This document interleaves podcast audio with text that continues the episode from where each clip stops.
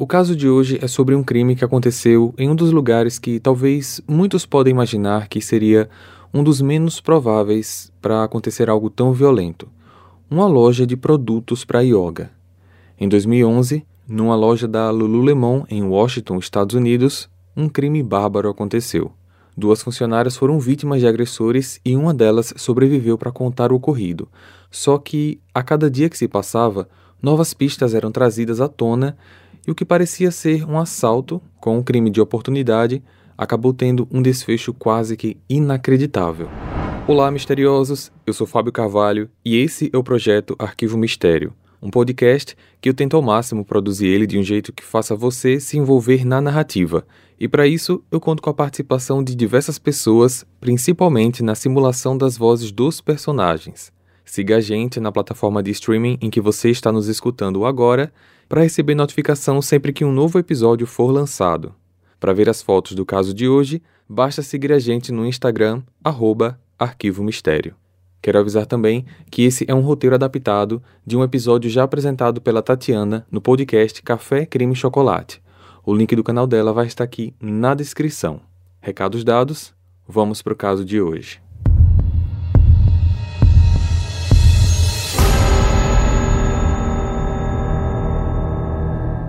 A Lululemon é uma marca canadense muito presente nos Estados Unidos e em diversos lugares da Europa, Ásia e Oceania. Especializada em artigos para yoga, atualmente já expandiu o negócio também para roupas esportivas e é considerada uma das marcas mais caras da América do Norte. Foi em uma dessas lojas, localizadas em Bethesda, uma área de Washington, Estados Unidos, que os fatos misteriosos e cruéis da narrativa de hoje aconteceram. No dia 12 de março de 2011, um sábado de manhã, pouco antes das 8 horas, a gerente Rachel chegou na loja para o seu expediente.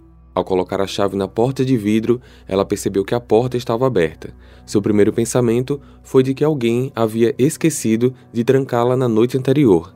Só que, ao entrar, ela viu que as luzes também estavam acesas. Foram nos passos seguintes que Rachel se deu conta de que algo muito errado tinha acontecido. Ela percebeu algumas coisas fora do lugar, diversos materiais derrubados no chão e nitidamente ela percebeu que ali tinha acontecido um assalto. Com medo, ela saiu da loja muito nervosa e procurou o telefone em sua bolsa para ligar para a polícia. Ao lado da Lululemon ficava uma loja da Apple, e naquele dia tinha uma pequena fila de pessoas que aguardavam a abertura da loja, pois o novo iPad 2 foi lançado naquela semana e alguns dos consumidores queriam ser um dos primeiros a comprarem o item. Um rapaz chamado Ryan viu o nervosismo da Rachel e foi conversar com ela. Bom dia. Tá tudo bem? Comigo sim, mas eu acho que a minha loja foi assaltada. É... Tem quanto tempo que você tá aqui? Mais ou menos duas horas. Você chegou a ver alguém entrando ou saindo daqui? Não, não vi. Ai, meu Deus. Eu vou ligar para a polícia. Ryan se ofereceu para entrar na loja com ela e ver se tudo estava bem, e assim fizeram. A cada passo que eles davam, mais coisas eram percebidas. As caixas registradoras estavam abertas e todo o dinheiro estava faltando. Vários recibos estavam espalhados pelo chão, peças, roupas, realmente uma enorme bagunça. O sentimento de medo voltou na Rachel e ela decidiu sair e fazer a ligação para a polícia do lado de fora, enquanto Ryan continuava a averiguar o local. Ele chegou a ver algumas marcas de sangue no chão, indo em direção ao fundo da loja. Ao chegar no estoque, ele se depara com uma cena horrível. Uma mulher estava deitada de bruços sobre uma grande quantidade de sangue. Ao perceber que aquilo era a cena de um crime, ele saiu do local e, antes de chegar na porta, ele escutou alguns gemidos vindo de um outro local. A voz vinha do banheiro dos funcionários. Ele chegou perto para ver o que era e encontrou outra mulher, amarrada, com diversos cortes no corpo, com as mãos e os pés amarrados com uma peça de plástico chamada braçadeira de nylon, e ela respirava com muita dificuldade. Ryan saiu da loja e descreveu a Rachel o que acabou de encontrar e pediu que ela chamasse também uma ambulância. O socorro chegou em cinco minutos e as duas vítimas foram identificadas.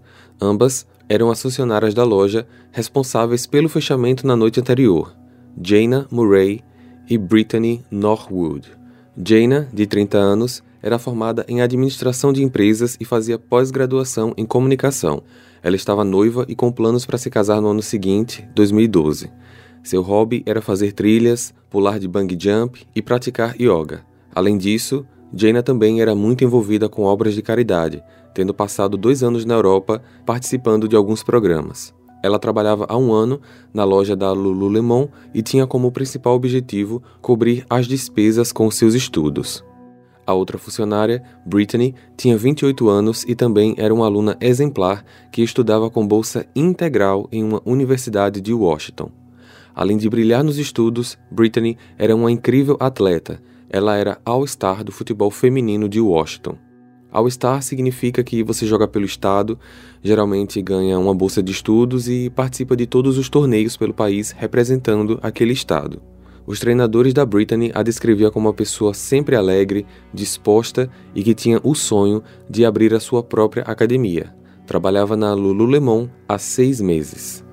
Com a chegada do socorro, Jaina foi dada como morta no local, enquanto Brittany tinha apenas ferimentos e foi levada ao pronto-socorro. A polícia também achou ali na primeira impressão que as garotas foram abusadas sexualmente, pois as duas estavam com as vestimentas de maneira incomum em seus corpos. A loja foi fechada para investigação e a partir daqui existem três coisas que acontecem simultaneamente, que são a perícia na loja, o exame legista feito no corpo da Jaina e o atendimento da Brittany no hospital. Na análise da perícia no local, verificaram de imediato que a loja não possuía nenhum circuito interno de câmeras de segurança. O dinheiro das máquinas registradoras e dos cofres foram roubados. Encontraram também várias ferramentas espalhadas, ferramentas essas de uma caixa de utensílios da própria loja. O local tinha pegadas de duas pessoas, um de tênis pequeno e outra de um tênis grande. As pegadas do tênis grande era de um tênis que estava largado na própria loja. As pegadas foram identificadas facilmente. Ali mesmo, os policiais já tinham uma pista importante, pois, muito provavelmente, o agressor ou os agressores saíram com pressa e deixaram o tênis para trás. No exame do médico legista, foi confirmado que Jaina não sofreu abuso sexual, mas seu corpo tinha exatas 331 marcas diferentes de feridas. Esses ferimentos incluíam hematomas, cortes, perfurações e foram feitos por ferramentas de manutenção como chave de fenda, chave inglesa, martelo e estilete. Apesar disso, a causa da morte foi dada como asfixia. No hospital, ao dar entrada na emergência, Brittany foi recebida por uma equipe médica de socorro. Suas roupas foram coletadas como evidência. Ela tinha cortes no rosto, no peito, nas pernas, nas mãos e na parte superior da testa, uma ferida como se algo pesado tivesse sido jogado contra ela. Assim que se recuperou, ela conversou com os policiais sobre tudo o que aconteceu. Na sexta, eu e a Jane saímos da loja perto das 10 da noite. Quando cheguei no meu carro, percebi que tinha esquecido minha carteira dentro da loja. Eu não tinha chave, então eu liguei para ela pedindo para que voltasse para que eu pudesse pegar meus documentos. Quando a gente estava abrindo a porta, dois homens usando máscaras de esqui nos abordaram e levaram a gente para dentro da loja.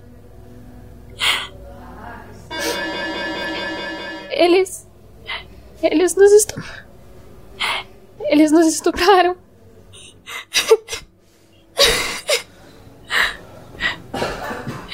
Bateram muito na Jaina e arrastaram pelos cabelos para outra sala. Eu não consegui ver mais nada depois disso. Depois um deles começou a bater em mim e me cortar. Então ele pegou o Buda da bancada, ele bateu na minha cabeça, eu achei que eu desmaiei. Porque depois disso eu só lembro de pessoas chegando para me socorrer hoje de manhã.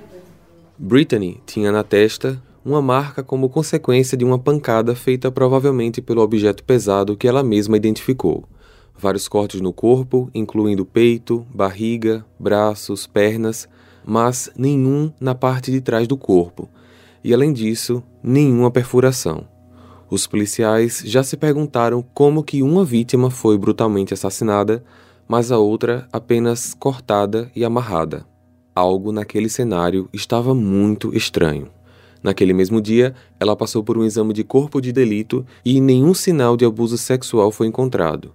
Foi percebido também que ela tinha um corte na mão, paralelo ao dedão, compatível com um corte de quando uma pessoa tenta usar uma faca contra alguém, mas deixa a faca escapar, deslizando pela própria mão.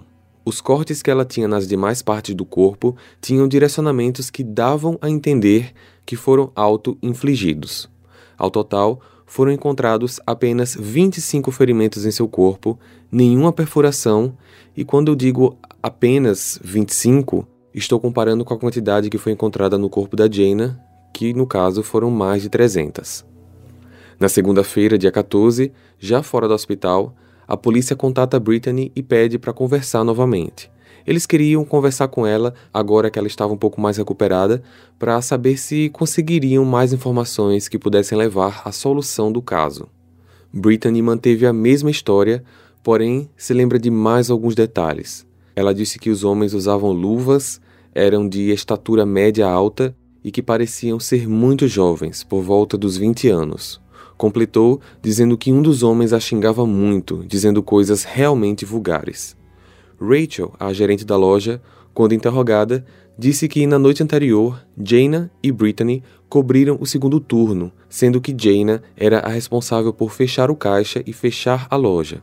Disse que por volta das 10 da noite, Jaina tinha mandado uma mensagem de texto para ela dizendo que já havia fechado a loja e estava perguntando também se por um acaso Brittany tinha comprado uma calça legging mais cedo quando Rachel estava no caixa. Rachel respondeu que não, que ela não se lembrava de nenhuma compra feita pela funcionária. Jaina disse que na hora de checar as bolsas uma da outra, o que era um procedimento comum da loja, viu uma leg na bolsa da Brittany, ainda com etiqueta, e quando pediu para ver o recibo, Brittany disse que havia perdido, mas que ela havia comprado normalmente e que inclusive foi a Rachel quem passou a compra no caixa. Então não havia nada para se preocupar. Hey, você se interessa por crimes reais, serial killers, coisas macabras e tem um senso de humor um tanto quanto sórdido? Se sim, você não está sozinho. Se você precisa de um lugar recheado de pessoas como você, Venha conhecer o podcast Pátria Amada Criminal. Todas as semanas tentamos entender o pior da humanidade. Nesse processo a gente ri, chora, fica brava, fofoca, porque afinal de contas é assim que a gente fala quando está entre amigos. Suas novas melhores amigas trevosas estão aqui no Pátria Amada Criminal. A cada nova informação, a polícia estava suspeitando de que tinha algo muito errado com a única vítima sobrevivente. Um dos investigadores conversou com funcionários da loja da Apple que dividia a parede com a loja Lululemon. E esse detetive, em conversa com eles, descobriu algo estarrecedor. A gente ouviu uns barulhos do outro lado da loja, como de coisas pesadas sendo jogadas e quebradas. Nos aproximamos da parede e conseguimos ouvir alguns gritos. Pareciam de duas mulheres brigando. Uma das vozes estava gritando histericamente, não dava para entender direito. Mas a outra chegou a gritar: Socorro, meu Deus, me ajude, por favor, me ajude. Nenhum desses dois funcionários fizeram nada, nem ao menos ligaram para a polícia. Eles disseram que não queriam se envolver, pois aquilo parecia ser apenas duas mulheres fazendo drama. Além desses funcionários, o detetive também procurou o vigia que trabalhava naquela noite e que deveria tomar conta daquele bloco, um bloco que continha 15 lojas. Segundo ele, ele não ouviu nada porque na noite do crime estava com fones de ouvido ouvindo música pelo iPod. Ou seja, Três pessoas naquela noite poderiam ter salvo Jaina e nenhuma delas resolveu fazer o que era certo naquele momento.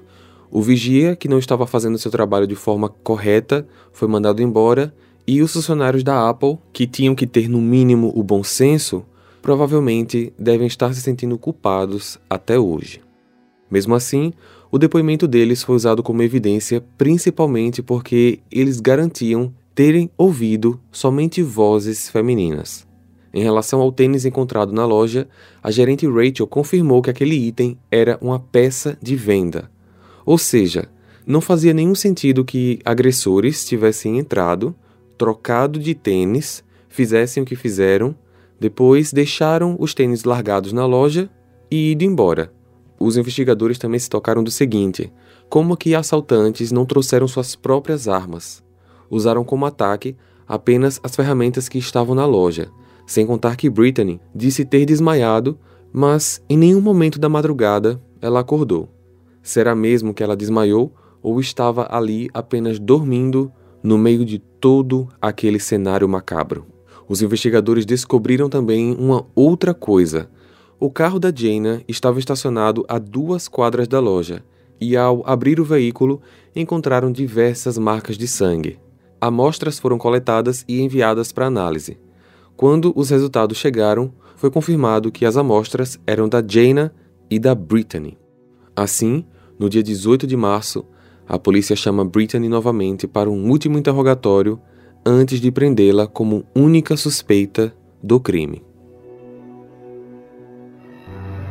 Nós temos imagens de câmera de segurança onde é possível ver você dirigindo o carro da Jaina naquela noite no horário em que você nos informou que o crime estava acontecendo. Pode nos explicar o que aconteceu? Os homens perceberam que o carro dela estava estacionado no lugar errado, então eles ficaram com medo que algum reboque chegasse e percebesse o que estava acontecendo lá dentro. Um deles então me pediu para retirar o carro de lá e, e estacionar no lugar correto. Desculpe, eu não entendi. Um dos assaltantes te deu a chave do carro, deixou você sair da loja para você estacionar o carro no outro lugar e disse para você voltar e você obedeceu? Eles disseram que se eu não voltasse, eles iriam matar a Jaina. Eu lembro de ter visto um policial. Mas eu estava com tanto medo até mesmo para mentir que eu não consegui fazer nada. Você precisa nos dizer o que realmente aconteceu. Eu já te disse tudo o que aconteceu. Não. O que você está fazendo é forjar uma história incrível, que não faz sentido nenhum. Não é verdade. Nesse momento, o investigador mostra algumas fotos para Brittany. As feridas que você tem são, em termos técnicos, auto-infligidas. Uhum. Elas foram feitas por você. Não! Sim. É incrível que você quer que eu ou qualquer um acredite que você passou a noite toda amarrado numa posição de braços para cima num período de 11 horas sem acordar. Ninguém, em nenhum lugar do mundo, vai acreditar nessa história. Ninguém. Ele não acredita. Meu chefe não acredita. Quando eu disser para sua irmã e para o seu irmão, eles não vão acreditar. E quando eu disser para o seu pai e para sua mãe, eles vão dizer: puta merda. Eu posso ir para casa? Em alguns minutos. Você só precisa nos explicar como isso tudo aconteceu. Vamos, querida, você é a única que pode fazer tudo isso terminar mais rápido. Minutos depois, o irmão dela entra na sala e tenta uma abordagem diferente para tentar também entender tudo o que estava acontecendo. Os dois ficaram sozinhos na sala. Olha, eu não sei se eles vão deixar você embora. Você precisa me explicar tudo. Você fez isso? Eu só quero ir para casa. Brittany, eu não tô fazendo uma armadilha para você. Mas eu preciso que você me diga tudo para então eu saber como falar com esses caras. Porque se você fez tudo isso, nós temos que arrumar um advogado certo para te defender. Eu preciso que você me fale agora se você fez isso ou não. Eu não quero falar sobre isso aqui. Brittany foi presa sob a acusação de assassinato. As audiências de julgamento deram início naquele mesmo ano. Através de depoimentos e evidências, a promotoria montou a seguinte versão para explicar a ordem dos fatos. A gerência da loja andava percebendo que mercadorias estavam desaparecendo e que isso só acontecia nos dias em que Brittany trabalhava. Inclusive, a própria gerência já havia flagrado isso uma vez, só que, pelas normas da empresa, ela recebeu primeiro uma advertência por escrito. Brittany sabia que se repetisse a infração, seria mandada embora por justa causa. Na noite do dia 11, ela foi pega pela Jenna cometendo o mesmo delito. Brittany tinha dado a desculpa de que, mesmo sem o recibo, já tinha passado a compra com a gerente Rachel naquela manhã. Quando foram embora, Jaina foi para o seu carro e lá dentro trocou mensagens com a gerente. Assim que essa troca de mensagens terminou, Brittany ligou para ela com a desculpa de que tinha esquecido a carteira com seus documentos dentro da loja, mas, ao que tudo indica, o que ela queria mesmo era confrontá-la para pedir que não contasse a gerência. Provavelmente Jaina comentou que já era tarde demais, pois já tinha conversado com a Rachel por mensagem. Assim, no momento de fúria, Brittany atacou a colega de trabalho numa ação que durou cerca de 20 minutos. Depois do crime, ela roubou a loja, saiu para esconder o dinheiro em algum lugar, utilizando o carro da vítima, estacionou no local diferente de onde estava, retornou, começou a bagunçar todo o local para aparecer um assalto, mexeu na roupa das duas para aparecer um crime de abuso sexual, amarrou as próprias mãos e pés com as abraçadeiras, puxando os lacres dos tornozelos com as mãos e os lacres usados nas mãos ela puxou com os dentes. Se deitou no local, dormiu e esperou alguém chegar na manhã seguinte. O defensor público dela confirmou que ela cometeu o crime sim, porém que não havia sido premeditado. As duas discutiram quando voltaram da loja e que Brittany teria perdido o controle. Só que a promotoria conseguiu provar que, em determinado momento, Jaina tentou fugir pela porta dos fundos e que Brittany a puxou de volta para dentro. Mesmo após isso, Jaina se trancou num dos banheiros, só que Brittany arrombou a porta. Ou seja, significa que, mesmo que existisse uma não premeditação, ela teve duas chances de parar o que estava fazendo e não parou. Durante as audiências, ela assumiu toda a culpa e disse que estava arrependida de como tudo terminou. Em janeiro de 2012, após votação unânime, Brittany foi condenada à prisão perpétua sem direito à liberdade condicional. Em 2015, ela solicitou um novo julgamento para reanálise de todo o caso, só que o pedido foi negado. Um ano após o crime, a Lululemon foi reformada, eles fizeram um memorial para Jaina e colocaram na frente da loja onde era a vitrine. Na parte de cima do vidro, eles fizeram um vitral com a palavra Love em homenagem à vítima. Em 2017, a loja mudou de endereço, eles foram para o mesmo bloco, mas mudaram apenas o ponto. Passaram do número 4856 para o 4838. Nessa mudança, eles disseram que esse vitral não caberia na nova loja e então deram a peça ao irmão dela. A Lululemon permaneceu funcionando no mesmo local em que o crime aconteceu durante seis anos. Jaina Murray, infelizmente, acabou perdendo a vida de uma maneira inacreditável enquanto apenas estava exercendo as funções do seu trabalho.